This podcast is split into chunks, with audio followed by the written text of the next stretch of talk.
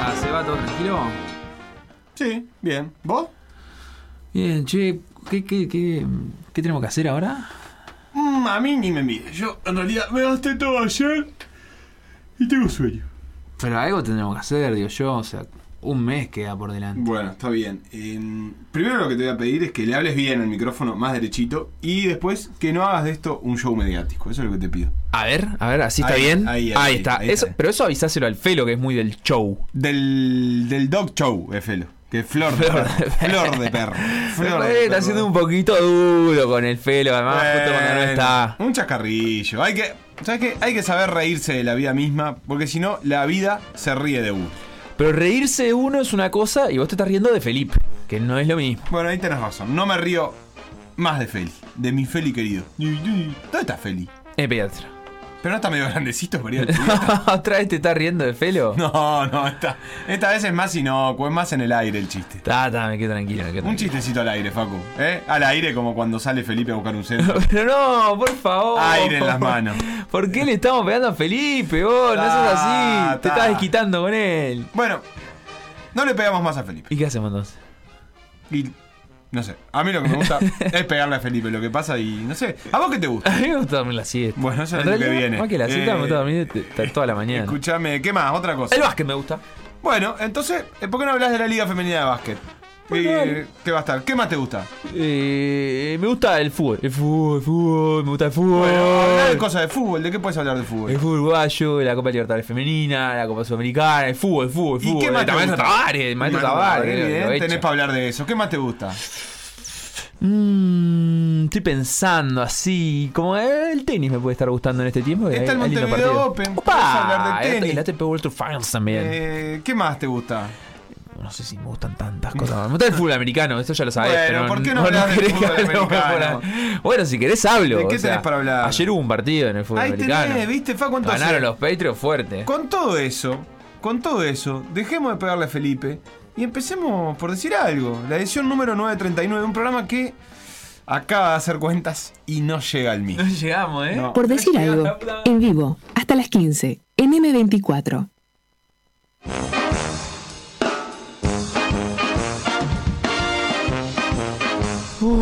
Por decir algo de día viernes, el de hoy. Qué lindo, Facundo, tenerte un viernes. Ah. Lo qué es- lindo venir los viernes, me encanta. Todo el año pensando en cuándo voy a poder venir los viernes, me encanta. Tenías ganas, ¿no? Sí, obvio, obvio, obvio. Eh. Un saludo para Vela que, bueno, tuvo que ir al pediatra. Yo no le creo. No le creo a Felipe. ¿No? ¿Vos decís No. que Felipe fue al pediatra? te voy a decir algo. Tanto no le creo que yo creo que va a terminar entrando por esa puerta del Ya. estudio en no tantos minutos. eh, porque en realidad no estaba en el pediatra. Estaba haciendo otra. ¡Ay! Ay, ay, ay, se abrió la puerta, ¿eh? Pero en cualquier momento yo pronostico va a entrar Felipe y lo que no quería era venir en hora a trabajar y por eso Me clavó. eh, te clavó. Ven, pero bien clavado, un zapato. Ya no se clavan los zapatos, ¿viste? Pero antes se clavaban. No, tenía es cierto. sentido.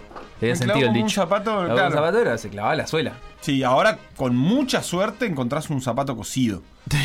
Pero no, no demasiado. Es, me Mucho más pegado, pegado. como un zapato. Eh, es muy buena esa. Eh, Eh, pegado como un zapato. zapato. Porque la verdad es que yo cuando voy a comprar campeones de fútbol 5 o de fútbol 11 trato de buscar que estén, Que estén.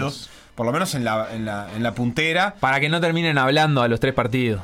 Por lo menos para que demore más. Pero no es fácil, ¿eh? No, es nada fácil. No, no, no. De acuerdo. Facu Castro, la noticia del día vuelve a ser el maestro Tavares. Te propongo empezar por ahí. Eh, eh, no Mirá. sé, no sé por dónde, por dónde querés tomar el tema, porque no hay una definición concreta. concreta. Concleta Eh, como el señor. Miyagi. Concreta como, como si fuera en China. Eh, lo cierto es que una noticia que ayer había, que, había sido eh, la no noticia, digamos, que era que no había novedades sobre el maestro Tavares. No Hace se un había- mes es la no noticia. Claro, pero mm, a- no sé si a vos te había dado esa sensación de que eh, después del partido, el partido fue el martes. Sí. Entre el miércoles y el jueves hubo cierto silencio oficial. Claro, yo pero- lo interpreté como que era una noticia en sí misma, pero no era una noticia. Claro. Porque el miércoles se había generado como un revuelo de que iba a pasar algo, los periodistas fueron a la AUF, los dirigentes no estaban en la AUF, eh, todo eso, etcétera. Había Y una reunión final, a las después- 5 que nunca hubo. O sea, la reunión existió, pero no ahí. No tenía, no, pero no tenía que ver exactamente con ese No, tema, era como más con la cuestión de la mesa ejecutiva, que los cambios de partido, que los árbitros sancionados. O sea, como que se ocuparon de todo lo otro primero. A mí, en ese sentido, está bien, tiene sentido. Lo otro era más urgente también, ¿no? O sea, eran Sí. temas que, que de, de- la, la- la continuidad del maestro Tavares o no, no la tienen que resolver esta semana. El ¿Por viernes era el partido que tenían que modificar, o sea, hoy, y necesitaban, y necesitaban tener urgencia con eso. Eh, pero a partir de eso se generó, y ahora sí, eh, la, la AUF está comunicando que efectivamente está revisando la continuidad del maestro Tavares y, y que esto va a suceder hoy. Eh, hace un ratito habló Casales, eh, quizás lo tengamos en algún momento del programa, pero, pero tampoco hay una definición específica, pero habló en derechos exclusivos en el, en el programa de la 1050 y dijo varias cosas. Oigo. Después te voy a dar mis consideraciones sobre como el panorama del día de hoy. Bien, en realidad lo que confirmó Casales es que la definición va a estar hoy, que hoy eh, la AUF va a tomar una decisión sobre si el maestro Tavares tiene que continuar o no, lo cual abre una primera gran conclusión que es que efectivamente la AUF está tomando eso en cuestión y lo está decidiendo y por lo tanto que hay un debate posible. La existencia de ese debate que el mes pasado también fue real y que hace, un, eh, hace unos días o después del miércoles pensamos que quizás no terminaba de suceder. Efectivamente está sucediendo, está sucediendo hoy. Casales dijo que está esperando la convocatoria a la reunión eh, y que esa reunión la convocarán eh, los integrantes de la mesa ejecutiva y el presidente de la AUF y que en esa reunión se decidirá y que esa reunión no incluye al maestro Tavares en esta ocasión.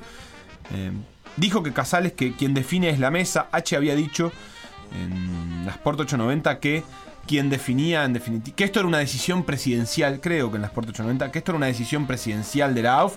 Casales dijo que respeta mucho a H, pero que en este caso la decisión tiene que ser de la mesa ejecutiva, de los ejecutivos de la AUF, que incluyen también Al presidente. al presidente, pero que no es una decisión de una sola persona. Y por último, y una cosa que sí me parece interesante eh, de lo que dijo Casales es que los jugadores no le soltaron la mano a Tavares. Álvarez de Ron le preguntó eh, si los jugadores le habían soltado la mano a Tavares, es decir, se había pedido, perdido el respaldo. Y eh, Casales fue bastante enfático porque dijo que no quería responder, pero que su percepción era totalmente contraria a eso, que los jugadores tenían un compromiso con el cuerpo técnico y que lo estaban sosteniendo.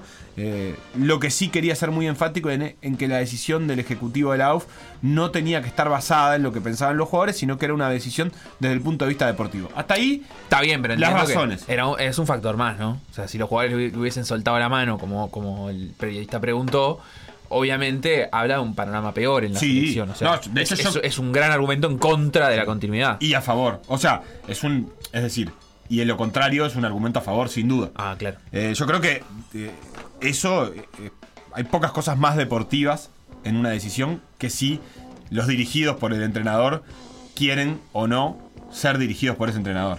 No, se me ocurre. Más allá del desempeño que puedan tener en la cancha eh, y de que vos puedas decidir, incluso sabiendo que el plantel lo respalda, decir que hay que cortar con eso porque los dirigentes tienen que decidir y no los jugadores. Yo en eso estoy de acuerdo. Sí creo que los dirigentes tienen que tomar en cuenta eh, si hay un plantel unido, porque si el plantel obviamente es- está destrozado, no quieren hablar más con Tavares, no puede seguir. Claro. Pero eh, Casales fue muy enfático en decir que su percepción era la contraria, que los jugadores seguían comprometidos con este proyecto y que para nada le habían soltado la mano. Mi, percepción de hoy, al igual que vos, yo pensé que era un tema como medio muerto ya. O sea, fue levantarme y encontrarme con, con, eh, algunos periodistas en Twitter como eh, hablando muy enfáticamente de que había una decisión por tomar y que se tomaría hoy o mañana. Cosa que la verdad que yo ya no estaba esperando. Eso por un lado.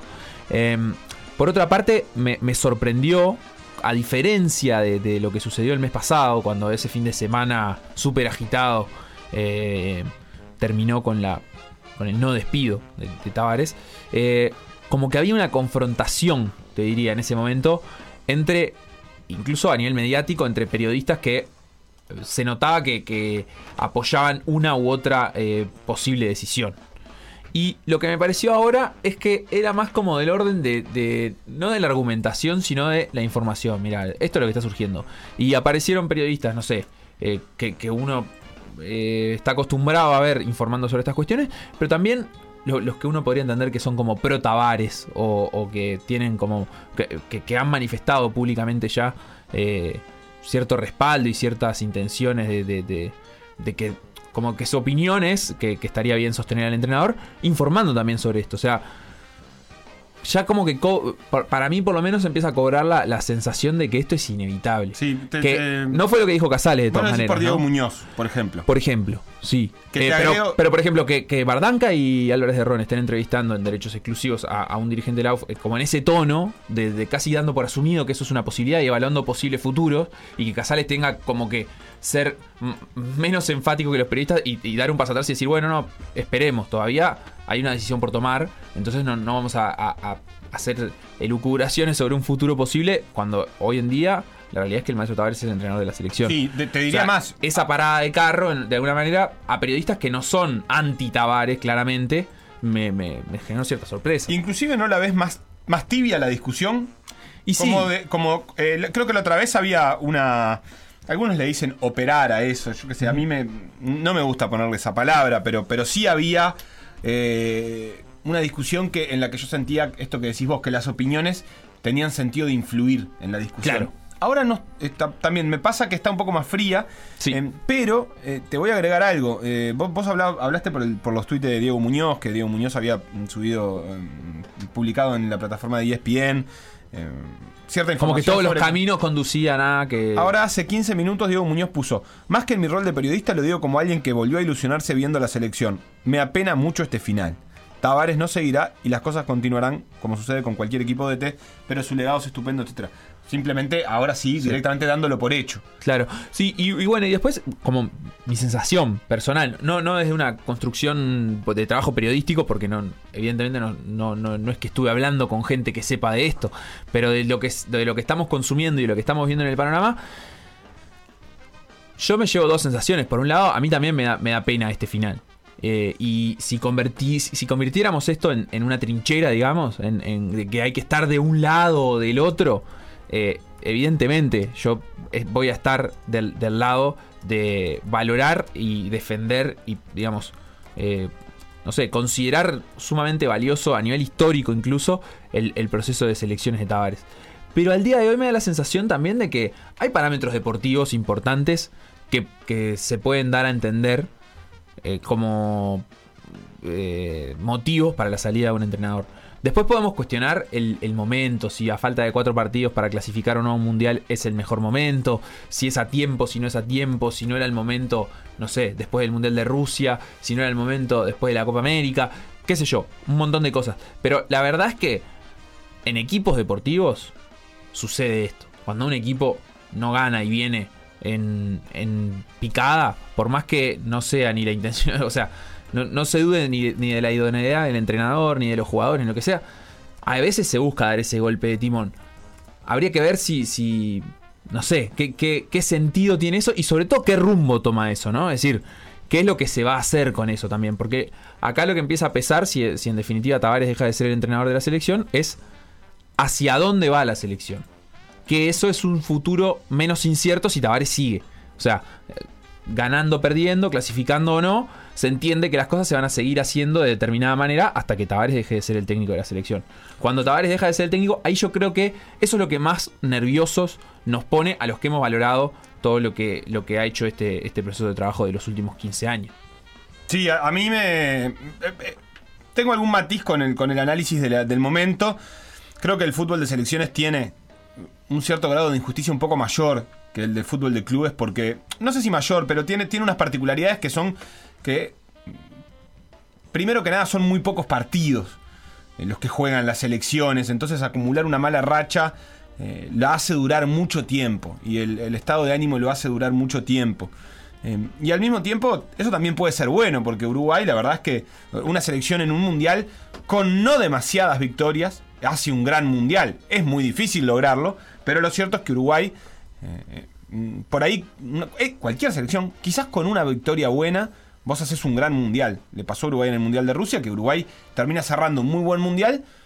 Y la verdad es que tiene un- una gran victoria en ese mundial. Después tiene otros méritos en otros partidos, pero no son grandes victorias. No son para decir partidos que ameritan sí. decir, mirá lo que construyó esta selección. Sí. Al, al mismo tiempo, eh, le pasó en el 2014 lo contrario. En realidad, con un- Creo, creo que lo más con- destacable del proceso 2018 es la eliminatoria. Es decir, haber clasificado con gran comodidad. Sí, y la victoria ante Portugal es una gran victoria. De Uruguay ni que hablar. Pero digo, eh, así como eso te juega a favor, te juega en contra. También te juega en contra cuando vos eh, hiciste un mundial como el del 2014, que te llevas dos partidos que son partidos de, eh, eh, de, de- de historia, como los de Inglaterra e Italia. Y después por ahí no pasás octavos. eh, porque por otras cuestiones. Entonces, el fútbol de selecciones es un fútbol que se define en muy pocos partidos. Vos por ahí, Sí. en un campeonato uruguayo, yo qué sé, como vamos ahora, treinta y pico de partidos, eh, los climas de los equipos están muy claros, es muy difícil eh, ir a contrapelo de los resultados. Yo creo que eh, a Uruguay le está pasando en este momento eso. Uruguay acumuló muchas derrotas en partidos que son todos normalmente perdibles y eso yo creo que es un, es un matiz que le pongo a, a cuán malo es realmente el momento de Uruguay. Pero también es cierto, coincido, que me parece que hace tiempo que Uruguay mm, tiene herramientas para jugar mejor al fútbol, para dominar más partidos de los que domina, para ser competitivo en partidos más eh, difíciles eh, de los que es competitivo y no lo está logrando. O Entonces, más, debería tener las herramientas. Yo creo que lo que no consigue es tener las herramientas. Bueno, Para ser. mí esa es la principal crítica al maestro Tavares. Y me parece que sería un poco necio negar eso. Es decir, eh, eh, con el equipo con el maestro Tavares ha tenido un montón de herramientas que le han servido para ganar partidos, para competir y para ser efectivo y ganar puntos.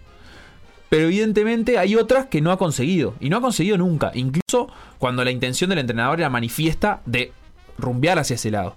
Es Sí, decir, él lo está te- intentando. tenemos un mediocampo de buen pie, entonces queremos controlar más la posesión de la pelota, tener más la tenencia, generar a partir de lo que, de lo que producimos y ya no tanto del, del golpe ese de eh, presión, recupero y, y- y ataque en, en- en fases más cortas, digamos. Y bueno, y la verdad es que no lo consiguió. O sea, en ese sentido yo creo que sí, sí, de- en- eh, casi que en su interna Tavares debe ser autocrítico porque además ya lo ha sido públicamente y no, no, no consigue darle al equipo las herramientas que, precisa o armarlo de una manera que, que esas herramientas se consoliden, se, se, ofrezcan dentro del campo. Sí, tiene, tiene dificultades Uruguay. Yo, yo creo que lo, lo segundo que dijiste también me parece interesante porque ahí sí empieza a tallar alguna cosa. Cuando uno prescinde de algo eh, en un lugar eh, como, como la selección, pero en muchos lugares de la vida, en definitiva, tiene que saber qué va a ocupar ese lugar. Porque en realidad parte de la decisión tiene que ver con eso.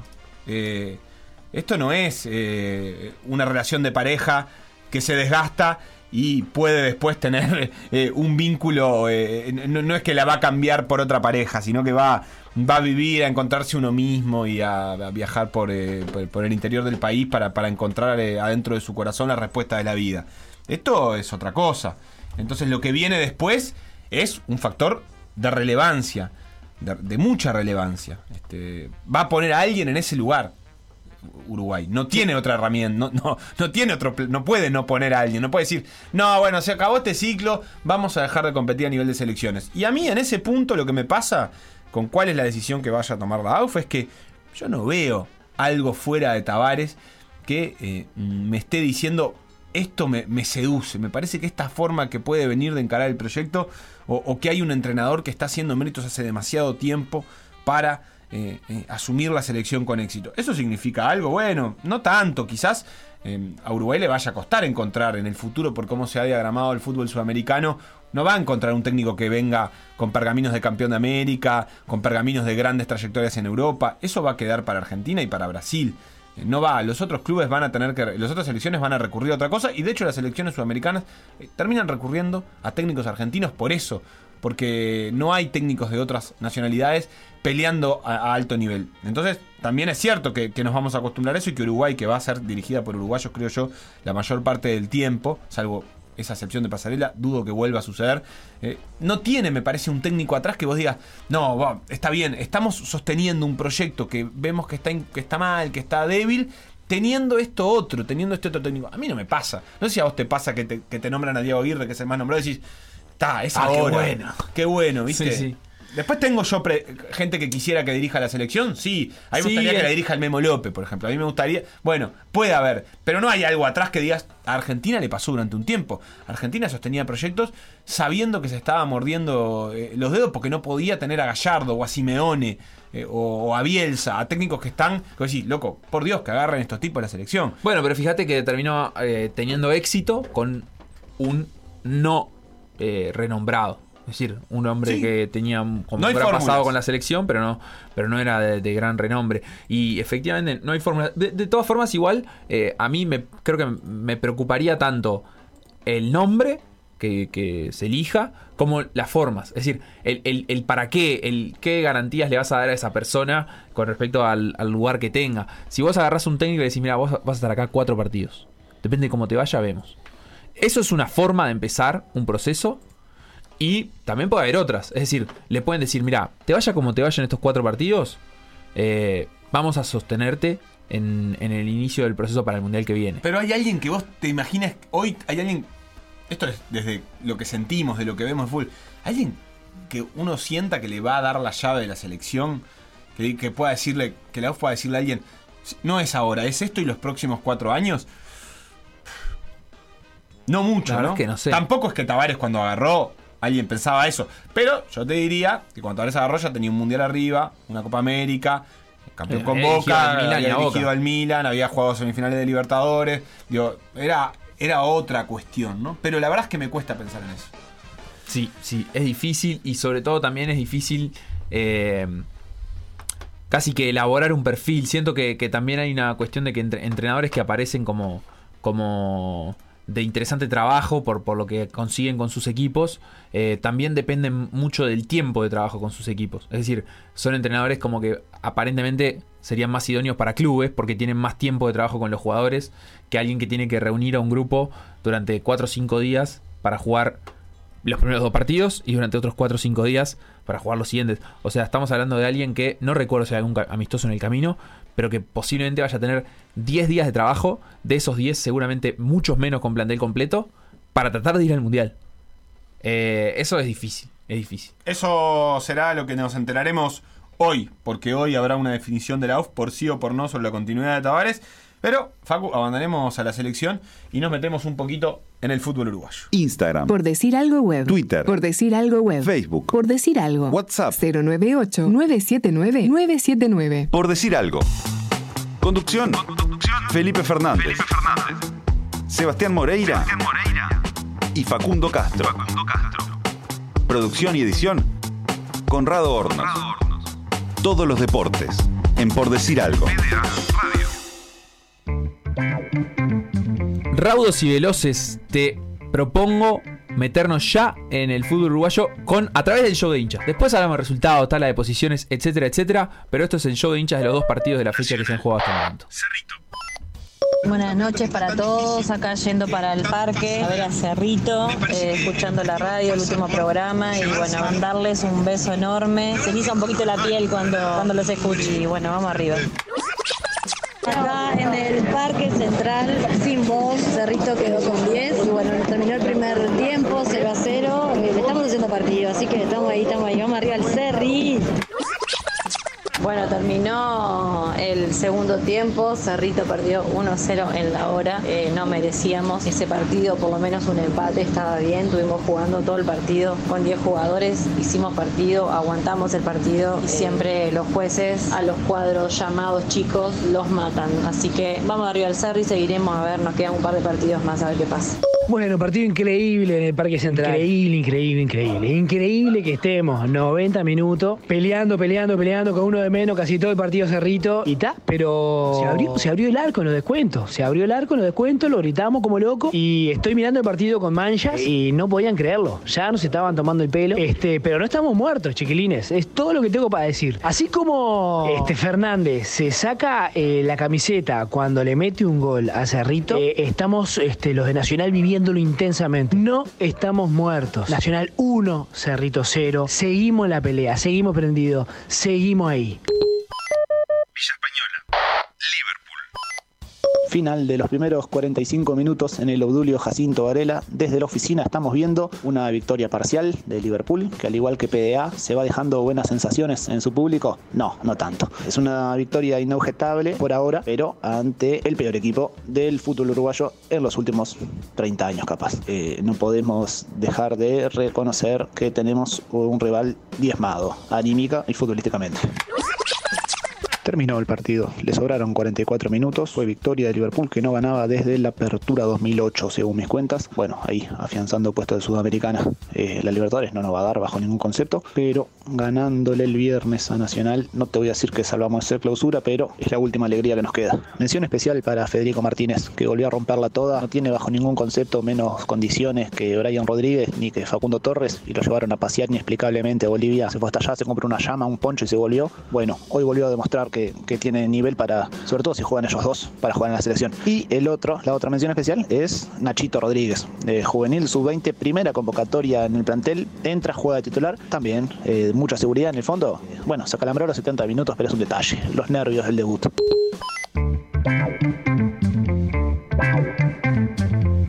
Entonces, resultado Nacional 1, Cerrito 0 en la jornada de ayer y ya en la de hoy, Liverpool 3, Villa Española 0. ¿Cómo repercute esto en las tablas de posiciones?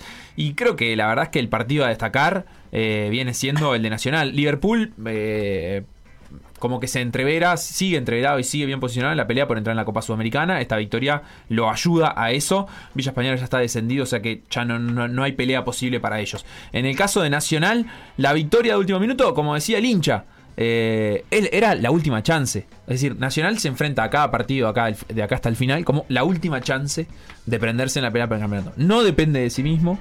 No. O sea, no podrá ser campeón si Peñarol no pierde partidos. Porque en este momento es Peñarol el, el líder de clausura y del anual.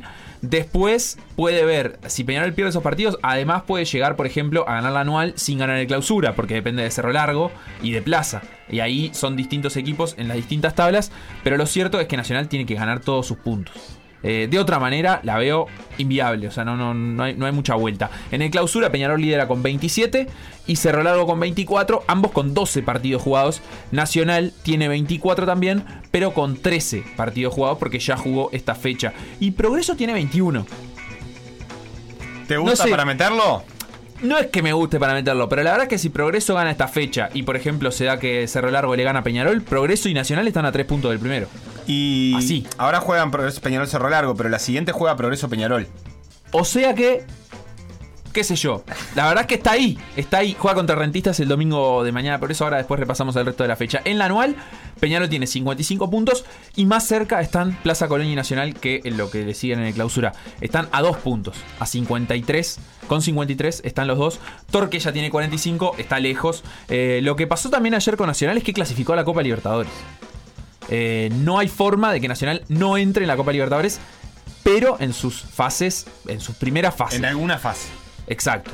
Hasta ahora Nacional no, obviamente no está clasificado a la fase de grupos y de hecho, si, si no consigue desplazar a Plaza Colonia del segundo lugar del anual antes del final de clausura, eh, no va a clasificar a la fase de grupos. O sea, la única opción de Nacional de clasificar a la fase de grupos es, es desplazar a Plaza, sí. Después puede llegar a salir campeón de clausura y todo lo, toda la cuestión. Sí, Y pero, ser campeón uruguayo.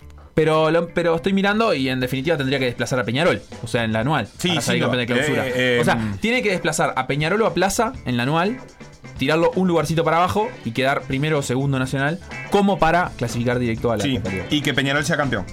En el caso de desplazar a Plaza, eh, tiene que esperar que Peñarol sea campeón, porque si desplaza a Plaza, Pero Plaza, Plaza. dice.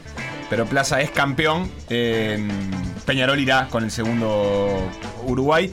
Eh, sí, Facu, no sé, para hablar un poquito del partido de ayer, eh, brevemente, no fue un partido, la verdad que fue un partido bastante aburrido, bastante complicado, Nacional. Eh, a mí me sigue pasando lo mismo, veo que pone jugadores para jugar a algo y termina jugando a otra cosa.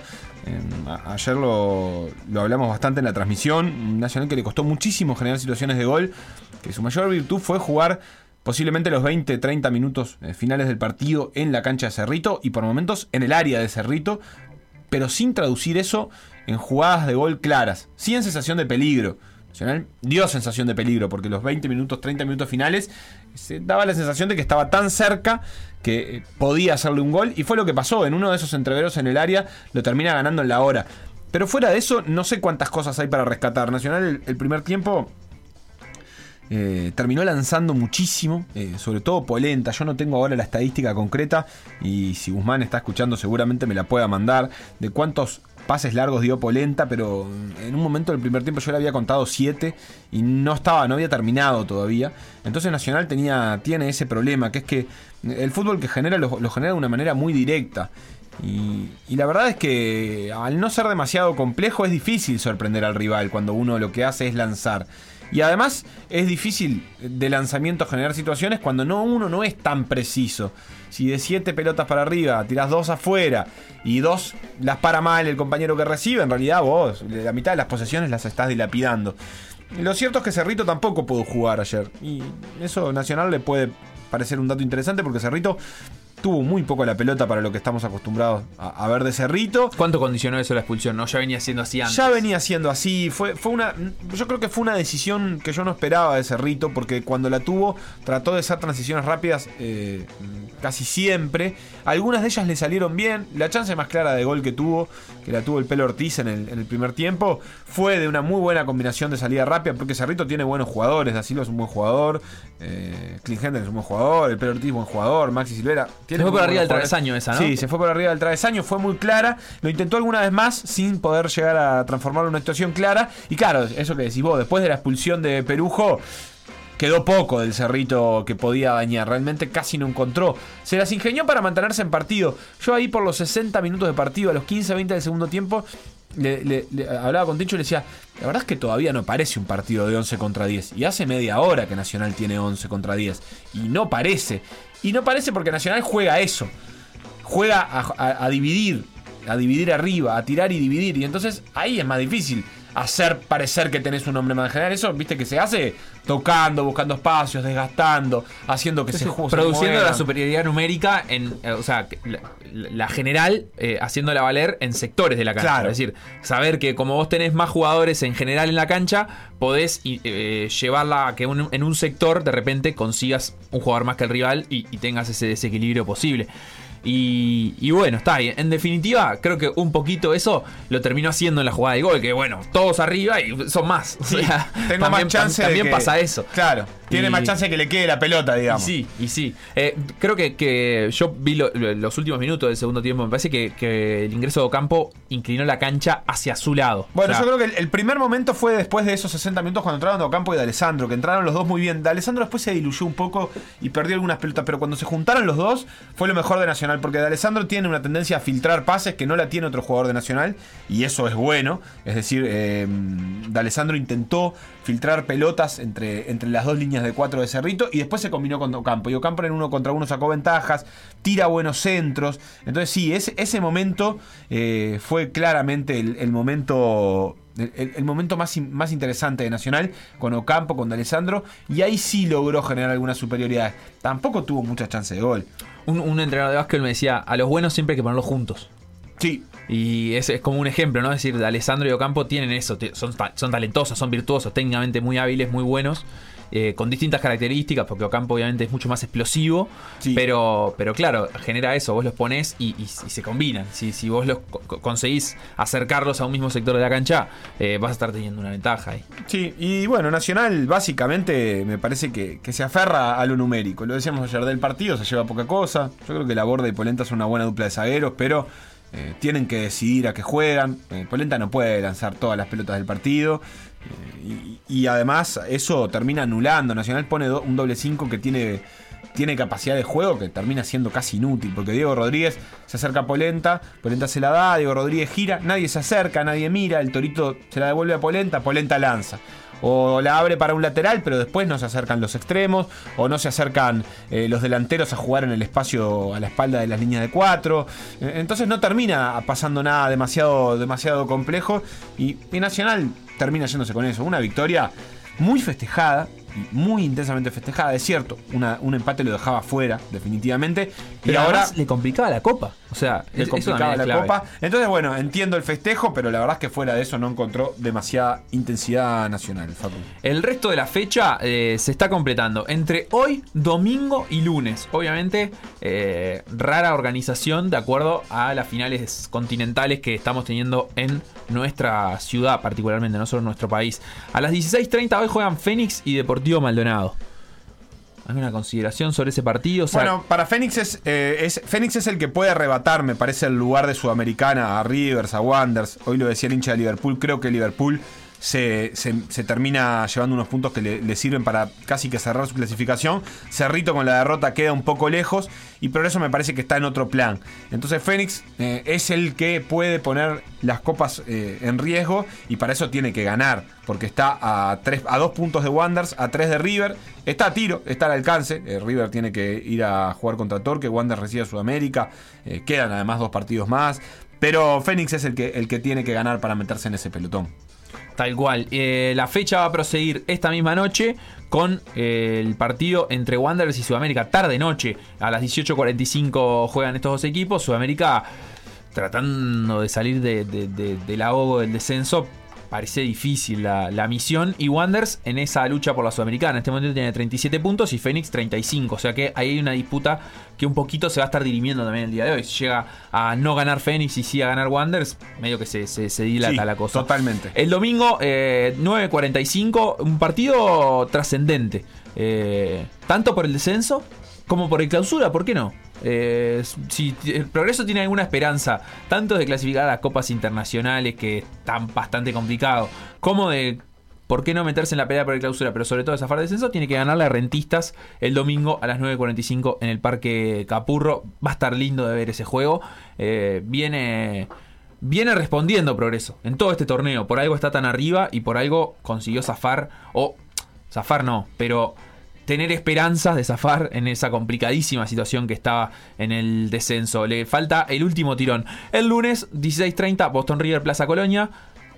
Dos frentes, Plaza Colonia por la anual, Boston River por el descenso, en la misma que Progreso, a un puntito de diferencia antes de arrancar esta fecha. A las 19 horas Montevideo City Torque contra River Plate.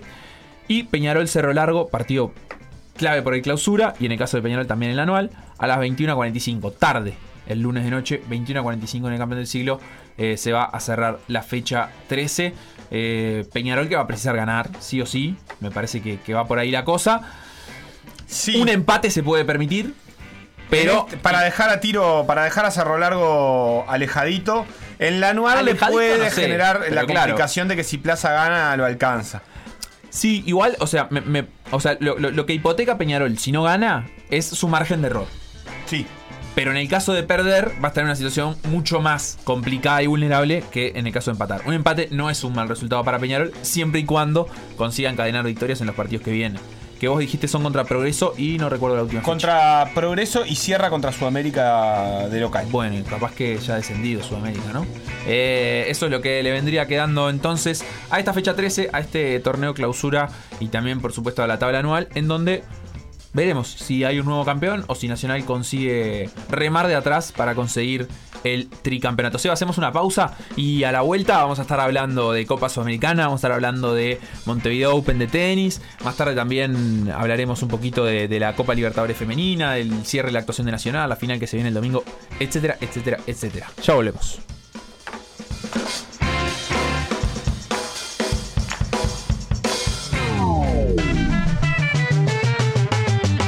Lo que pasó en por decir algo, revivirlo en pda.uy o buscar los podcasts en Mixcloud o Spotify.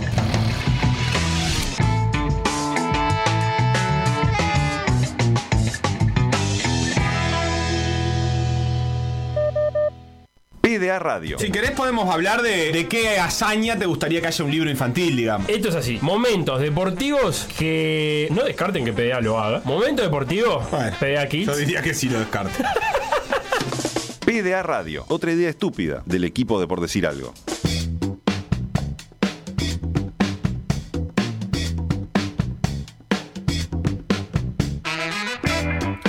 Estamos de vuelta en Por Decir Algo, prontos para hablar de tenis. Para mechar el tenis un ratito entre tanto fútbol, que Tavares, que fue uruguayo, que la Copa Libertadores, que la Copa Sudamericana. Bueno, vamos a hablar de tenis y de un evento que también se está desarrollando en Montevideo, en particular el Montevideo Open. Para eso estamos en contacto con Diego Bush, periodista especializado en tenis. Así que, nada, lo tenemos al aire. ¿Cómo andas, Diego? Buenas, buenas, ¿cómo andan? Muy bien, por suerte. ¿Cómo, cómo has visto este Montevideo Open? ¿Al que has ido algunos partidos? ¿Cómo viene la cosa? Y bueno, Sí. ¿quién, quién se perfila favorita? Estuvimos yendo un par de días así, este, el frío la verdad que no ha acompañado para... La verdad que ayer estuvo precioso, pero el otro día estuvo, estuvo frío, estuvo bravo, pero se han visto lindos lindos partidos en, en un torneo que jamás habíamos tenido acá en Uruguay, ¿no? Que si agarrar los nombres de repente no son de renombre mundial, pero bueno, teniendo en cuenta la situación de acá en Uruguay que nunca había habido un torneo así, están buenísimos los nombres. Sí, por otra parte está la número uno del ranking mundial junior, que hoy en día es una, una promesa, por lo menos. Bueno, no, no garantiza nada, pero claramente sí, obviamente es un prospecto interesante. Y también está la española, que no se ha hablado mucho de ella, que es Anne, Anne Mitei, o Mitei, Mitei, sí. este, que es, este, es de Barcelona ella, y que es la número 6 junior y es la actual campeona de Wimbledon. O sea, tenemos, tenemos dos juniors muy prometedoras que, que, bueno, hay que ver cómo, va- cómo evolucionan. Bien, en primer lugar me gustaría preguntarte, por algo que ya han pasado unos días, pero ¿qué, qué pasó con Guillermina Grante en el torneo, con la uruguaya? Bueno, Guillermina jugó en primera ronda, fue la una wildcard, invitada del torneo, perdió en primera ronda, no tuvo su, se puede decir que su mejor partido, pero pero bueno, perdió 6-0, 7-5, eh, y bueno, es una gran experiencia. Es difícil poner este, a ver cómo explicarlo, es, es una experiencia increíble para, para las gurisas disputar un torneo de este nivel, dado que ta, no hay muchas oportunidades para, para el tenis uruguayo y el tenis femenino uruguayo un poco menos todavía, y ser invitada y participar, jugar en, en cancha central, la verdad que es una, una experiencia buenísima, este y nada, me parece que suma un montón. En este momento se van a estar disputando, en este momento no, hoy se van a estar Hoy, disputando sí, los cuartos los de final a partir Sí. de las 15 horas. eh, la georgiana Gorgodze va a jugar contra la china Zhou en el Sí. primer partido del día. Eh, ¿cómo, ¿Cómo la ves ahí? La georgiana es la sexta preclasificada del torneo. Sí, la, la Georgiana debería ser la, la favorita, pero pero en, en este nivel en que la- las jugadores son más o menos del, del ranking entre el 80, bueno, la favorita era, era la brasilera Dalmaya que perdió en primera ronda con la andorrana, era el 80 del mundo, pero más o menos entre el, el- entre el 100 y el 200, 300, el nivel es muy parejo en realidad. O sea, pa- parece que hay mucha diferencia, pero el nivel es muy parejo. Entonces, bueno, sí, la, la, la georgiana es favorita, pero, pero puede pasar cualquier cosa, obviamente. Claro, y después los otros cruces tenemos Diane Parry de Francia contra la española que mencionaba, San va. Eh, Sí. Udvardi de Hungría contra Pigossi de Brasil. Y Victoria Jiménez Casinceva, la número uno junior, Andorrana. contra Emiliana Arango de Colombia. Eh, la brasileña y la colombiana, las únicas dos sudamericanas que, que siguen en carrera. Sí, Arango, Arango que le ganó a, a Paula Ormaechea, eh, que Paula Ormaechea es una argentina que supo ser 70 del mundo y, y por lesiones y bueno, y, el, tema de la consistencia en el tenis es bravísimo también, hay que estar siempre. Este, pero una gran victoria de Arango ayer para meterse en cuartos y, y no te digo que no, es la favorita o no, no sé, está muy parejo entre las dos. Vienen las dos con confianza y eso hace seguramente un buen partido. Diego, yo voy con, con dos preguntas generales Sí. de- del tenis femenino. La primera es, estamos en una era donde cuesta encontrar tenistas eh, re- regulares, o por lo menos como, como, como otros, en otros tiempos donde había dos o tres nombres que se repetían mucho. Ah, siempre. Ahora se, se rota eh, se rota mucho las ganadoras de, de- de grandes torneos en general. Eh, ¿Crees que es algo pasajero o es algo que llegó como para instalarse en el tenis femenino? Mm, Mira, la verdad yo no tengo los números exactos ahora, pero ponele que algo así como de los últimos, qué sé yo, 20 o 30 Grand Slam, eh, lo has- los han ganado entre capaz que 20, 22 jugadoras diferentes, repitiendo en más de una ocasión, capaz que una sola y esa es Serena. Este, la verdad que el- el- hay- están rotando constantemente. A mí en particular me gusta que pase eso. Lo que pasa que está, no sé si comercialmente es lo mejor, pero está bueno que haya sorpresas y que siempre este, se pueda, que, que no sean tan claros los torneos, que siempre haya sorpresas. Este, a mí me parece que está bueno y me parece que sí, que va, va a ser así por un tiempo largo. Ahora apareció Raducanu, Sí. que bueno, es una gurisa, ¿no? Tiene 18 años, este, jugó, jugó el US Open como si fuese nada, una, una experimentada jugadora de 20 y pico, 30 años. Claro, como en su momento también Este- irrumpió Osaka. Que, que bueno, ahora Claro, ha tenido como un bajón mental, pero, pero bueno. O Coco, Eso, eso, eso creo que es, es lo más importante de todo, ¿no? O sea, eh, el cómo, cómo estás rodeada, el, el equipo que vos tenés atrás, es bravísimo hoy en día, están las redes sociales, o sea, hay una exposición brutal que quema a cualquiera. O sea, este, por ese lado es complicadísimo y bueno, esperemos que no la quemen, obviamente, y que sea una gran jugadora y que prospere. No tengo nada en contra de ninguna que le vaya particularmente bien, pero a mí me gusta que sea parejo el nivel.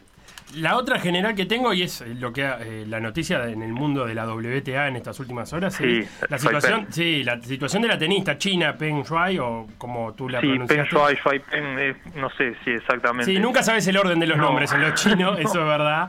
Que desapareció de la esfera pública tras denunciar que había sido víctima de abusos sexuales por un ex vicepresidente del país de China. Y todo el, el circuito de WTA se está eh, movilizando al respecto. Hay tweets en la vuelta de todas las jugadoras. La WTA. eh, eh, contó que está pensando en sacar los torneos que hay en China hasta que no se resuelva esta situación. Dos Sí. preguntas tengo acá. Una es, ¿por qué la ATP no está diciendo nada y los tenistas masculinos por lo menos no he, no he escuchado? Capaz que vos me contás si hay alguno en la vuelta. Y, y la segunda es, eh, ¿qué sabés de esto, de, de lo que has leído? Bueno, sé lo que he leído, no, Bien. no tengo contactos internos que me, que me den más información. Eh, es muy turbia la situación, claramente, o sea, no, no, no, no, no, no está nada claro y cuanto más horas y días pasan, más raro y preocupante se pone la situación. Eh, de- respecto a los jugadores, la enorme mayoría, me- hoy hablábamos este, en- entre colegas, por así decirlo, este, que que, por ejemplo, Federer y Nadal históricamente no se han involucrado demasiado en temas extratenísticos, este, que estaría bueno que esta vuelta sí lo hagan, porque son voces muy importantes. Djokovic eh, sí se pronunció, eh, y bueno, después las tenistas mujeres un montón, un montón enorme, una, enorme mayoría. Y la verdad que no sabemos qué va a pasar. Este, el ATP y la WTA están... La ATP creo que no, en realidad. La WTA está presionando con eso de los torneos en China pero la verdad, la verdad que está muy rara la cosa. Sí, hoy salió la noticia de que la ONU pidió saber dónde está la tenista Ah, china. estaban reclamando eso, no sabía que ya la ONU había La- pedido. claro, o sea que ya eh, salió, por lo menos trascendió del mundo netamente. Sí, Piqué netamente. creo que fue el deportista eh, De eh, más alto fuera del tenis más importante que, que dijo algo. Claro. Así que bueno, nada, seguiremos esta noticia que la verdad es, eh, aparte de Peng Shuai o Shuai Peng, eh, hace- eh, es, es alguien reconocida en el circuito, ¿no? Como, do- como doblista más que nada, ¿no? Sí, sí, no, buena jugadora, o sea, ha sido top, no, no tengo el número ahora acá, pero ha, ha llegado a estar tipo 40, 50 del mundo, o sea, es una buena jugadora, obviamente no es Serena, no es este Osaka, pero en China es una jugadora importante. Sí, porque el China tampoco es que saque tantos nombres. Claro. Eh, ganadora de, de dobles de Wimbledon y Roland Garros en 2012. Así Sí, que sí, sí. veremos, veremos, seguiremos de cerca la situación de. Se confunde porque hay muchos nombres parecidos también, entonces de repente pasa un poco más desapercibido. Bien, y lo Hay último, antes de, de cerrar con el tenis, eh, tenemos las semifinales este fin de semana y la final también de las World Tour Finals de ma- ma- del tenis masculino. Con Sí. el 1, el 2, el 3 y un colado, que es el 8 del, de preclasificado del torneo, que es Casper Ruud. Djokovic, Sí. Medvedev, Zverev, son 1, 2 y 3 respectivamente. Y Casper Ruud, el noruego, que se metió en las semifinales siendo el octavo preclasificado del torneo. ¿Cómo, cómo ves ahí ese cierre de la temporada tenística masculina? Bueno, comparando un poco con, el tenis femenino, este, el masculino está ampliamente dominado por, Djokovic. Entonces, todos los partidos donde él juega, eh, si haces un mínimo análisis, decís no puede perder. Este, pero bueno, cada tanto pierde. Veremos a ver qué pasa. Sí, y sobre todo contra Histórico tenistas como Medvedev y. Zverev, ¿no? Que, que, ¿Cómo? que tenistas como Zverev y Medvedev son los que han conseguido últimamente hacerle partido. Le han ganado, le han hecho partido, pero vas a los números y es la excepción que pierda. Entonces, vamos a ver qué pasa. Este, no, no sé si queda bien o mal decirlo, no soy muy hincha de Djokovic, este, pero bueno, ¿qué va a hacer? Es así. Clarísimo. Este, también, también hablando del final, se jugó en, en Guadalajara el, el de WTA que lo ganó Muguruza, que la final Yo fue soy contra... hincha de Garbini, eh, quiero que lo sepa, digo. Sí, sí, sí, Eh, Garbini, sí. Bien, Garbini. Bien Garbini. Y con Tabate, que fue la que jugó la final, tuvo un remate de año increíble, ganando tres torneos consecutivos, metiéndose octava ahí en, en la hora y llegando a la final jugando espectacular. La verdad que un fin de año notable para Anet Kontaveit, que es de, de Estonia. Bien, Diego Bush, muchísimas gracias por este rato. Nos despedimos. Ah, ¿en, en qué horarios eh, se puede ir a ver las semi, bueno, los cuartos de final hoy a partir de las 3 de la tarde? Sí. Aquellos que quieran, me imagino que todavía deben haber entradas disponibles. Y, Sí. y en el caso de sábado y domingo, más o menos serán en la tarde también. Yo calculo que también no, no están los horarios todavía, eh, teniendo en cuenta la programación que fue del, del- del Uruguay Open, que me imagino que va a ser similar. Sí, a las 3 de la tarde y a, la- y a las 5 la- las pusieron y la final fue el domingo a las 5 de la tarde. Este, hoy a partir de las 3, ahora un rato, ya arrancan. Y el plato fuerte es la, la Jiménez Casinceva, la andorrana contra Arango a las 8. Excelente. Bueno, Diego, muchísimas gracias y nada, nos reencontramos la próxima con un poco más de tenis. Vamos arriba, muchísimas gracias por, por el tiempo.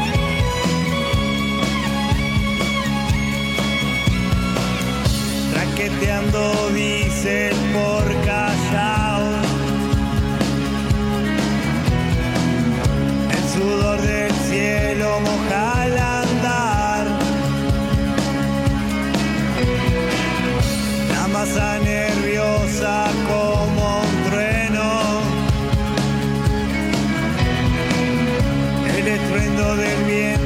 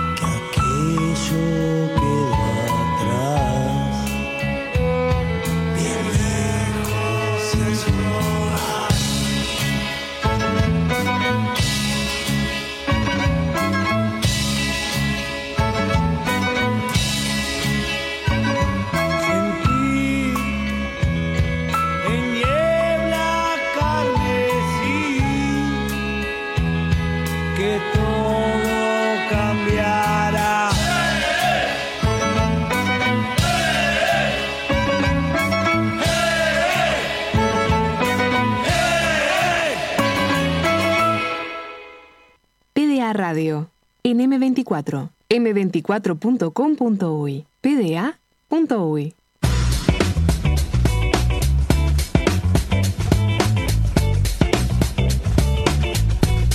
Felipe Sí, Fernández, no te hagas el escuchamos misterioso. Ciudad Autónoma de Buenos Aires, Sí. Cava, Tam- de Chilla las Bestias, banda Río Platense, a dos orillas, No, ese es otro programa. Eh, deja de postularte entre para Pedro. Dalton. Deja de postularte para programas. las bestias. Eh, quiero decirle a Facundo que se está escuchando que se olvidó la computadora. No, Facundo está cualquiera. Ay, Dios mío. Eh, ¿Qué tenés para regalarme? Lo que quiero decir es que estábamos hablando del Montevideo Open y si Sí. alguien se quedó con ganas de ir, vamos a sortear entradas. Tenemos dos entradas dobles, una para el sábado y una para el domingo. Sábado semifinales, domingo finales. Exactamente, el torneo es en el Finales Carrasco Lawn Tennis, porque como ya dijimos, y podrán ver todos los partidos que se jueguen en ese día, no es que son para algún partido en específico, No, no, es por sino para ver lo que quieran de este Montevideo Open. Dos entradas dobles. O sea, una doble para el sábado y una doble para el domingo. Exacto, para invitar a alguien y quedar bien y Eh. decirle, ¿qué tenés para hacer? ¿Qué planes tienes para el A- sábado? Aparte, ¿sabes qué hay? Hay food trucks. Foot, foot, que es como el fútbol ahí. Food trucks. Ah, con D. Y podés ir a comer algo. Exactamente. Vos tenés- ya, si ya tenés la entrada, además, vas ahí, bueno, te gastás los 100 pesos en el pancho ya teniendo la 100 entrada. pesos. ¿En cuánto vale un pancho? No, 150 mínimo. ¿150 Y- pesos vale y- un pancho? Y porque poco con glamour. Le ponen cosas arriba. Pero ¿cómo va a valer 100? Ah, pero como un ¿entendés? Le- pancho. Le, ponen ahí un pancho. le- le- como el pancho brasilero, viste que tiene mucha cosa arri- arriba.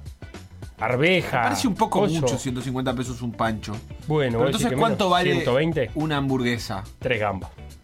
Porque son gourmet. Son gourmet. Yo te digo de carril. Ah, bueno. Son gourmet. Pero pará, ¿cuánto está la completa de carrito? ¿180? ¿180 la completa de carrito?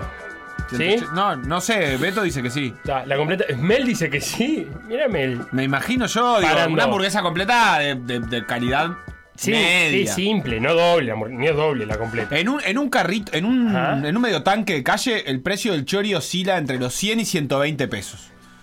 Está. Eso es lo que yo tomo de referencia. En un, eh, que yo como mucho choripán. Sí. Eh, y después, en una parrillada, el precio Sí. del choripán puede trepar hasta las 190, 200, es 210.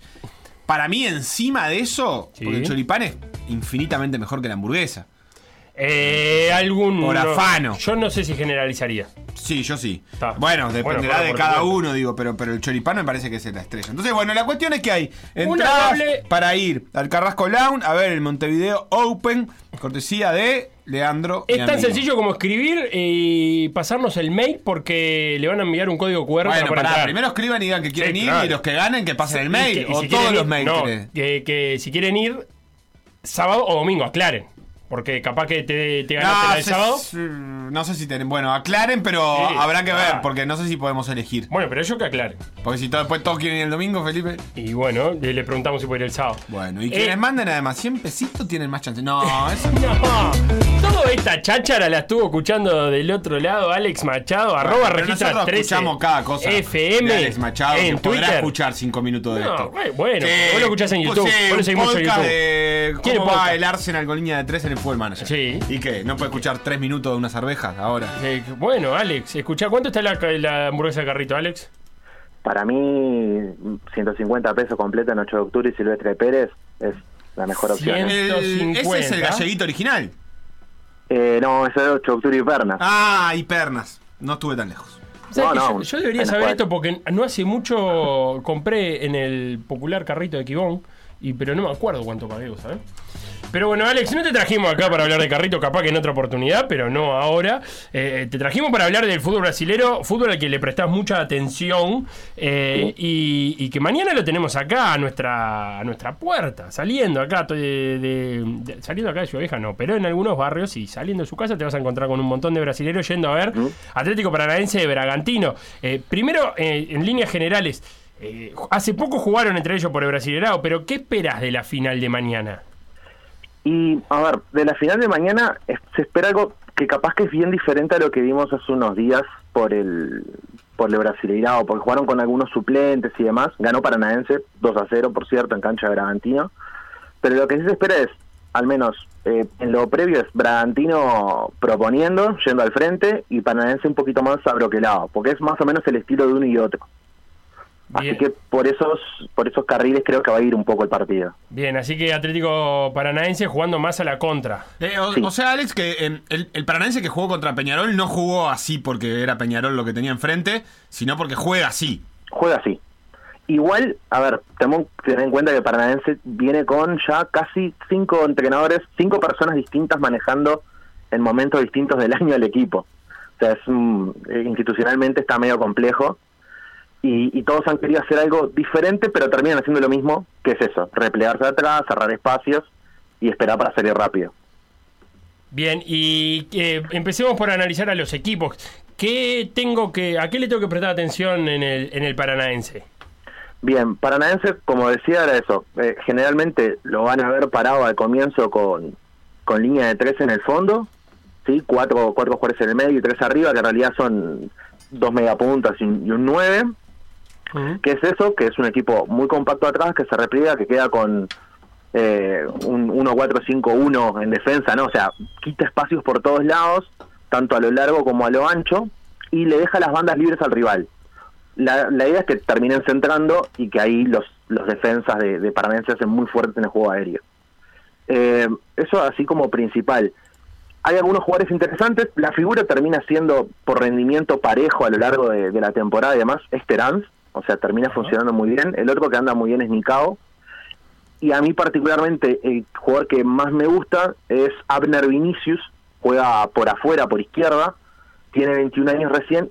Me parece que es uno de los que puede pegar el salto a un equipo mejor o a una liga mejor en un periodo corto de tiempo. Porque lo que estuve leyendo de- del Paranaense es que ha encontrado eh, ese modelo de negocio, el del, por un lado la formación, pero por otro también el de comprar y tratar de revender más caro de lo que compró.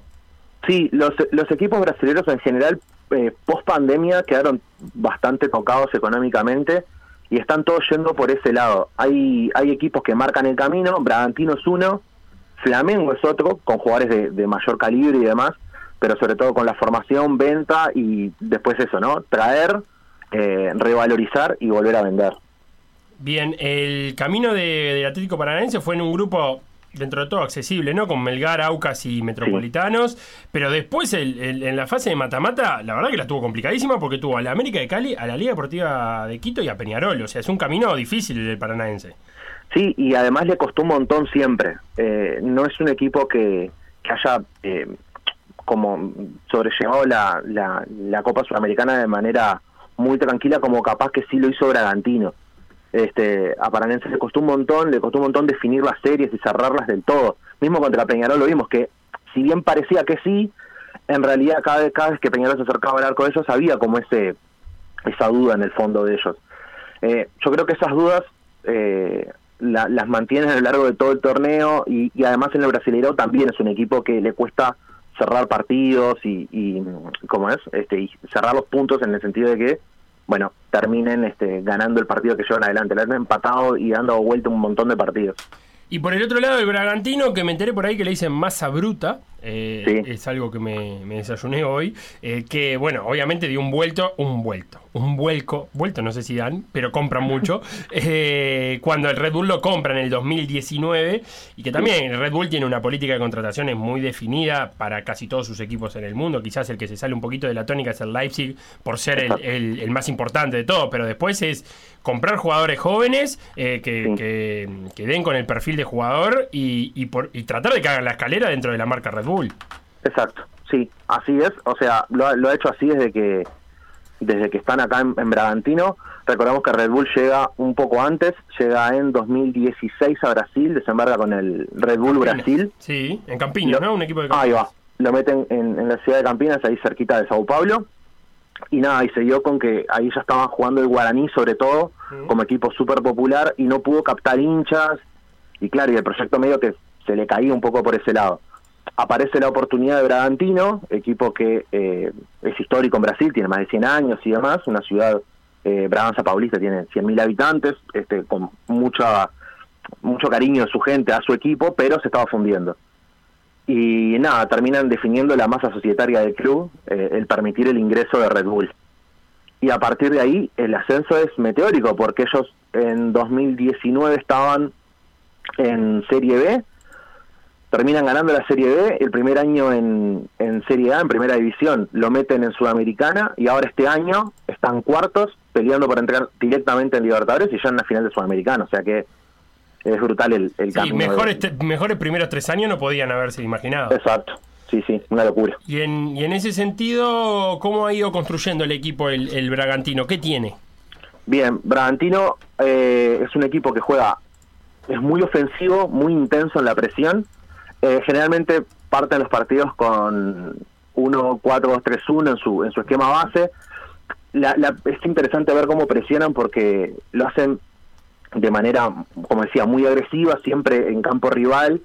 Eh, intentan, siempre uno de los de los volantes centrales se, se desprende, salta líneas para tener un poco de superioridad en esa presión y lo que intentan hacer es inducir al rival a jugar hacia afuera, hacia las bandas. Y ahí en las bandas está la fortaleza real de este equipo. Por un lado ha jugado un montón eh, Edimar y Cuello, por el lado izquierdo, y después en el lado derecho sí está el, poderío fuerte del equipo con Aderland, que es el lateral, y Arthur, que es el extremo, eh, que es eh, lejos la figura del equipo en la temporada, en la Copa, o sea, es como uno de los grandes jugadores del año en Brasil. Bien, así que por ahí pasan las claves del, del Bragantino, que también tuvo un camino eh, en la fase de grupo, quizás un grupo más complicado que el del Paranaense, ¿no? Porque tenía a Emelec, tenía a Talleres y también tenía a Tolima, pero después la segunda fase, Independiente del Valle, que Sí, siempre es un rival durísimo y que, y que le plantó ahí un- un- una buena dificultad. Eh, Rosario Central y Libertad, o sea, también Sí. equipo con cierta trayectoria que Bragantino lo fue superando. Sí, además las, las series con, con Independiente del Valle capaz que se definió un poquito rápido este y eso permitió que en la vuelta regulara un poco Bragantino, pero después con Rosario Central, por ejemplo, se dieron partidos recontra interesantes. El, el de la ida, por ejemplo, en Rosario fue, fue un 4 a 3, que fue un partidazo, y el de la vuelta en, en Braganza también fue un partido re interesante, se definió por la mínima, fue 1 a 0 para Bragantino, pero también fue un partido este súper duro. Y después capaz que contra Libertad, eh, yo pensé que los paraguayos iban a hacer un poquito más de, fuerza en ese sentido, pero lo que pasa es que en la ida fue muy superior el equipo. Es un 2 a 0 de esos categóricos donde le patean poco y demás. Y después también en Paraguay lo definen, lo definen muy a la contra, con mucha velocidad por afuera, como te contaba antes. Eh, según tu experiencia y tu consumo de, de fútbol brasilero, ¿qué, qué importancia le da? Bragantino está a la puerta de su primer título internacional grande, pero eh, eh, estoy viendo, vos lo contaste, está peleando esa última entrada directa a Libertadores. El Atlético Paranaense está en una zona donde tiene que mirar para arriba y para abajo, porque está a cinco puntos de- del descenso Sí. de, de Bahía, que tiene, un que tiene un partido menos que Paranaense, o sea que podría estar incluso más cerca del descenso. Eh, en, ese, en ese contexto de los dos equipos, ¿le cae en un momento bueno en la Sudamericana o es más bien incómodo para los dos? No, yo creo que le cae un momento bueno a los dos. Eh, si uno lo mide por, por ejemplo, la prensa y demás, a, a nivel nacional, el partido este no está en primera plana de nada, al menos hasta hoy. No, yo lo vi en Globo y no aparece nada. Hay No aparece, ahí va, cinco noticias. Antes tengo que scrollear para encontrar algo. Exacto. En, en Wall también, que es otro portal muy conocido en Brasil, tampoco, nada.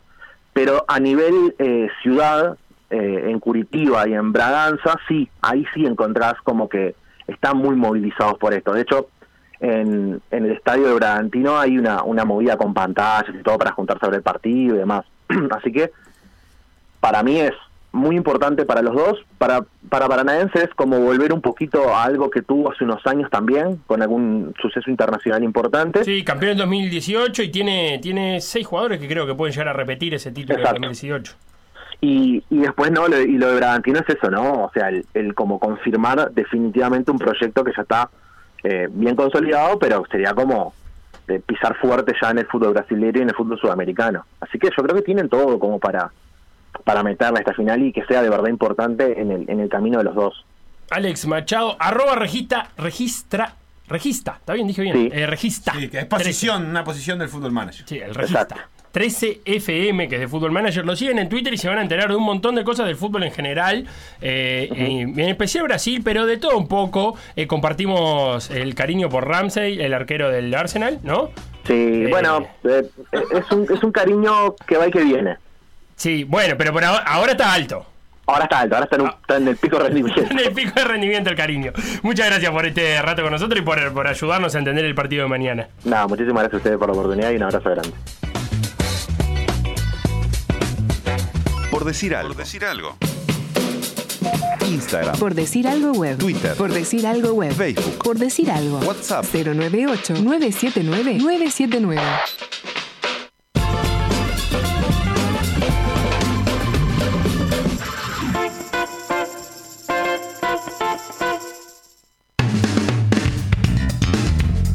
Noticias. Noticias. Felipe, este domingo, Sí. ¿cuál? Este se terminan las semifinales de la Copa de Oro de la Liga Femenina de Básquet. Eh, se disputan el mejor de tres partidos y ambas semifinales, por un lado Defensor contra Remeros y por otro lado Hebraica contra Malvin, están empatadas desde ayer, con un partido ganado cada una. Malvin Sí. le ganó a Hebraica muy bien. Después de haber perdido el primer partido, le ganó 74 a 49, eh, con Florencia Soma como figura destacada con 13 puntos, 11 rebotes y 6 asistencias. Y Fernanda Midaglia, eh, goleadora con 16 puntos y también 3 rebotes y 5 asistencias. La extranjera Rafaela Marciano aportó 15 puntos, 4 rebotes y 2 asistencias. Bueno. parejito y alto el goleo que de sea extranjera, pero no decirle marciana. me La marciana. Mucho, mucho, mucho. En hebraica, Romina D'Alessandro, 13 puntos, 8 rebotes y 2 asistencias. Y también ganó, y por eso empató la serie, Remeros ante Defensor. Fue 65 a 47 en el gimnasio de Praga de Mercedes. Ahí Ornella Bacini eh, destacó entre las jugadoras de Remeros con 22 puntos, 11 rebotes y 3 asistencias. Y Melina Zapata, 14-14, 14 puntos, 14 Sí. rebotes. En defensor, Cristal Cordara con 12 puntos y 9 rebotes. Y Lucía Esquiavo con 10 puntos, 7 rebotes y 7 asistencias. Eso fue ayer, pero lo que te decía, este fin de semana se definen las semifinales y por lo tanto las finalistas de la Copa de Oro. Ambos desempates se darán este domingo en el CEFU a las 17.15. Defensor Sporting contra Remeros y a las 19.30 Hebraica contra Malvin. Los perdedores de ambas semifinales también tendrán eh, partido único para determinar el tercer y cuarto puesto. Y las ganadoras, evidentemente, se van a la final. Por decir algo. En vivo. Hasta las 15. En M24. Te complemento el básquetbol con la actividad masculina. Ayer Trubil le ganó 82 a 64 a Hebraica y Maccabi. Y hoy hay triple jornada. Por un lado, Peñarol contra Capitol. Defensor Sporting contra Goes. Y el invicto Urupan contra Urunday. Eh, es la primera vez en la historia que se enfrentan dos equipos que empiezan con U. Mentira, no tengo idea, pero me gustó para decirlo. Urupan viene ¿Hay más 4-0. equipos que empiezan con U? Uruyuguasto. Eh, Urupán jugó cuatro partidos y los ganó. Eh, ¿Qué tenés para decirme de eso? Que jugó cuatro partidos y lo ganó. Urunday viene 2-2. Adelante vos, Sebastián. Hablando de Uru. ¿John? No, de Uru me refiero a la Unión del Rugby Uruguayo. Claro. La Uru. Eh, los, eh, los rugbyers uruguayos tienen actividad eh, variada. Ah, Unión Atlética. Me Unión sopla. Atlética. Me sopla Santiago Rodríguez, a que le mando un abrazo. si estarás lejos del básquetbol que no te salió Unión Atlética. Sí, pero A mí no me tiene que salir, pero a vos sí. Lo que pasa es que Unión Atlética. No, Unión Atlética. Ah. ¿Qué me decís? Hincha. ¿Qué me venís a decir? Pero Atenas tiene una rica historia. ¿Y qué vas a decir Unión Atlética? Que también la tiene. Menos rica. Un poco más sosa. ¿Y los presentes? Eh, parejos. ¿Cómo parejos? Y Atena está en la DTA. Sí, pero viene a estar en la liga. Y Unión en Y algún Unión está en siempre en el metro últimamente. Debe hacer 5 o 6 años. Digo, en el, si- ¿Cuánto vale una temporada en la Liga Uruguaya? Tres puntos, ponele. Una en el ¿Cuándo- metro 2, lo acá lo importante una en la es DTA saber 1. ¿Cuándo fue la última vez que se enfrentaron dos equipos que empiezan con U en, en- en la Y liga? bueno, el año pasado- ah, ¿en la liga? Claro, la liga. Unión Urunday. Eh, O- seguramente. o coincidieron. Sí, porque Urupán subió por primera vez. Y coincidieron Unión y Urunday. Igual el año pasado jugaron los dos en, en el metro. Ah, Urupán y no, en la liga, en la liga. está, no me Yo llevo estadísticas precisas de la liga. ¿Qué más te iba a decir? equipos con U. Me ibas a estar hablando de la Uru. Sí, la Uru. Hay actividad en el rugby uruguayo. Los teros enfrentarán el sábado a Italia a las 10 en el Sergio Lanfranchi Ay, de la Città de Parma. Oh, la chita de Parma del ¿Dónde Parmigiano. es Parma, Felipe? ¿Cómo dónde es Parma? Eh, ¿Medio al norte? Sí, claro. ¿Noreste? Eh, noreste. No tiene mucho este y oeste Italia, ¿no? Es que es angosto. Es Pero angosto. al norte sí es un poco más ancho. Es un poco ancho, pero no da, ¿no? Porque una cosa es para el lado de Venecia, la, la- la frontera con Eslovenia, ya en Trieste. Ah, ¿Venecia es al norte? Mirá. Contra el norte. Y una cosa es allá, eh, para el lado de Udine, Venecia, Trieste, y otra cosa para el otro lado, para el lado de Suiza. Ahí está lejos, sí. Pero ellos le Turín. dicen este o este. No, no creo que Ponele, no, vos parás ahí, te, te dicen, viste que acá agarrá como para el este. Ajá. No, eh, no sé. Nunca le pedí indicaciones a un italiano. Va- vas para el este. ¿Sabes cómo funcionan las rutas en Italia? Mm. El, que, el, el peaje. Vos entrás en la ruta y pagás cuando salís. ¿Entendés? Eh, Agarras autovía, autovía, autovía. Y cuando tenés Sí. que abandonar la ruta, dependiendo de los kilómetros, o sea, dependiendo de dónde entraste, es lo que ¿Cómo te cobran. saben dónde entraste? Porque te dan un papelito. Con papelito, no creo que sea más con papelito. Sí, claro. Pero muy atrasado está. Pero, ¿Tenés que dar el papelito? No, a una ma- toda máquina, ¿eh? Sí, No, me- como el del shopping. Claro, pones el papelito y dice, ah, ta, entraste en, en, en tal. Bueno, son tantas, tanta plata. Con todo respeto por el pueblo italiano, no me parece tampoco wow que digas, mirá lo que es el primer mundo. Yo te dije, ¿Cómo yo te funciona el dije peaje? eso, yo te dije cómo funciona el peaje, nunca. Pero bueno. El, el juicio de valor va por tu cuenta. Allá están los teros, eh, a- capaz que lo podemos escribir y avisarlo del tema del peaje. Eh, juegan contra Italia, partido eh, broche de oro de la gira europea de los teros que jugaron contra Rumania y contra Italia A y ahora se enfrentan finalmente a Italia, la selección principal de Italia con quien compartirán grupo en el Mundial 2023. Test match de élite. Eh, a Italia lo vi el otro día porque jugaron contra los Pumas y Mm. vi un rato de ese partido.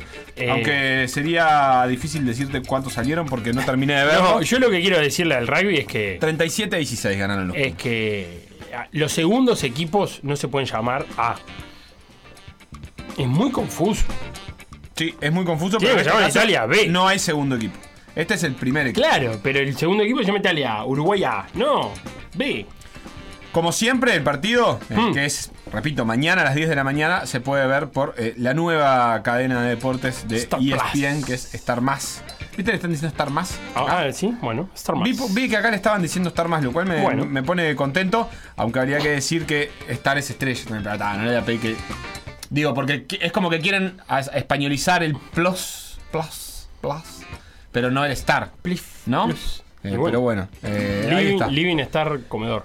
Em, ¿Pronto? eso por un lado de los teros, sí, pronto. En realidad te quiero decir también que empieza la Copa Nacional de Clubes de la, de la URU. Eh, tuvimos campeones el fin de semana pasada del campeonato uruguayo, pero este fin de semana empieza la Copa de Clubes de la URU también y la estaremos siguiendo. Se puede ver a través de la pantalla de BTV para los fanáticos este, del rugby. A la 1, a las 3, a las 5 y a las 7 hay partidos, todos de corrido. Hace un ratito la FIFA comunicó que el viernes 26 de noviembre, que es el próximo viernes, se van a sortear en Zurich los cruces para los repechajes internacionales.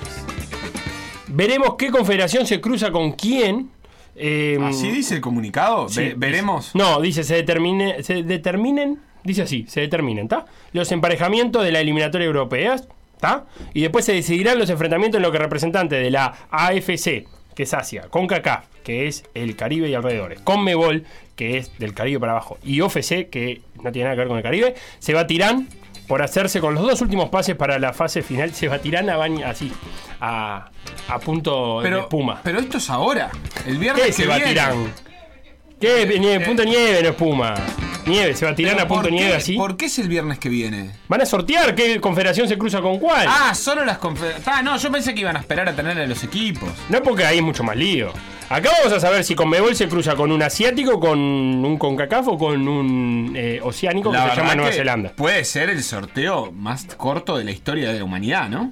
Bueno, pero hay que sortearlo. Pero primero, no, de antesala está el sorteo de los emparejamientos de Europa, así que hacen dos Ah, sorteos. hay, hay reserva, juega la Claro, reserva. juega el sorteo del emparejamiento de Europa, de los playoffs, para el Mundial, y después viene este. Otra novedad, se va a jugar a partido único, no, hay, no más ida y vuelta, no más viajes a Nueva Zelanda, a Jordania, a Costa Rica. Eh, un partido único en suelo neutral. ¿Qué va a ser? Europa. Europa. Y el único suelo neutral, o África. No hay, nada más neutral que. Europa o África. Felo, y a nivel de sorteo, eh, Oceanía toda la vida, ¿no? Nueva Zelanda sí, porque viene, sí, no está jugando. Eh, creo que la otra vez, la última fecha FIFA, jugó un partido, hacía dos años y medio que no está jugando Nueva Zelanda. Eh, las eliminatorias, no sé si se van a hacer o no se van a hacer. Eh, y, y con CACAF está entreveradísima, te puede tocar Panamá, te puede tocar Costa Rica. Yo segundo prefiero eh, em, con CACAF.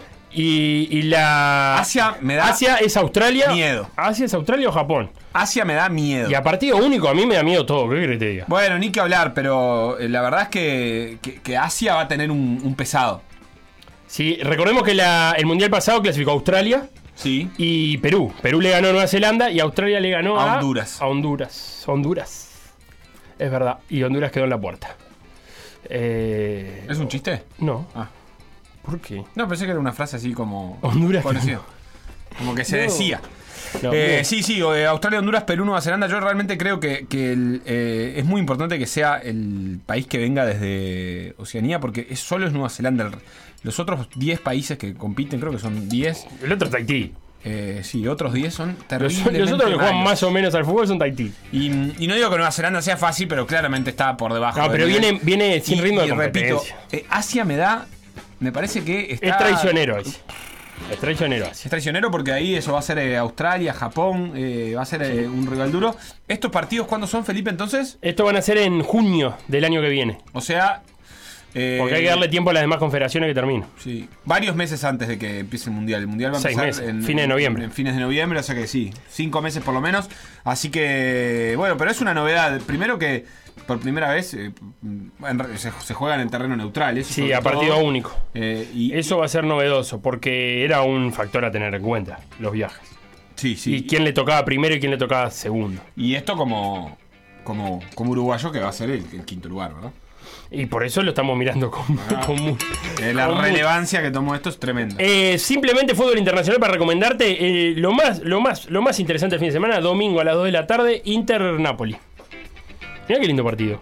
Los dos Muy arriba en la Serie A. El Napoli tiene mm, 32 puntos, el Milan tiene 25, va tercero. Y el, el Inter de Milan va tercero, perdón. El Milan va primero con el Napoli, 32 puntos también. Felipe, te quiero decir. Sí. Dice Mariano que Sí, si Mariano. juegan dos que empiezan con Uru, Sí. se, se va a complicar mucho los gráficos el del tanteador.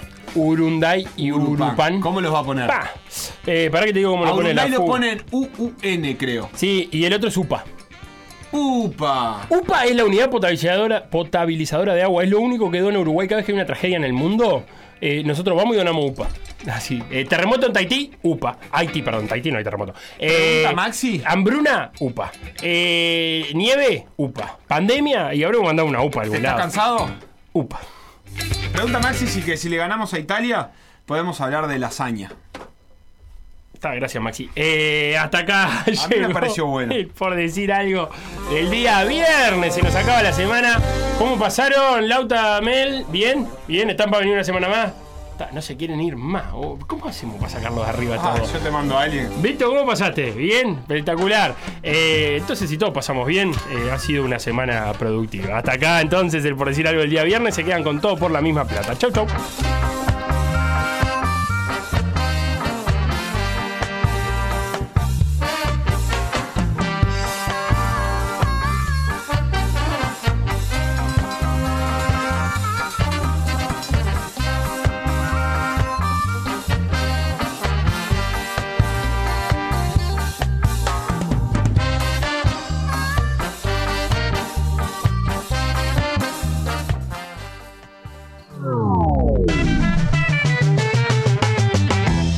En por decir algo, revivirlo en pda.uy o buscar los podcasts en Mixcloud o Spotify.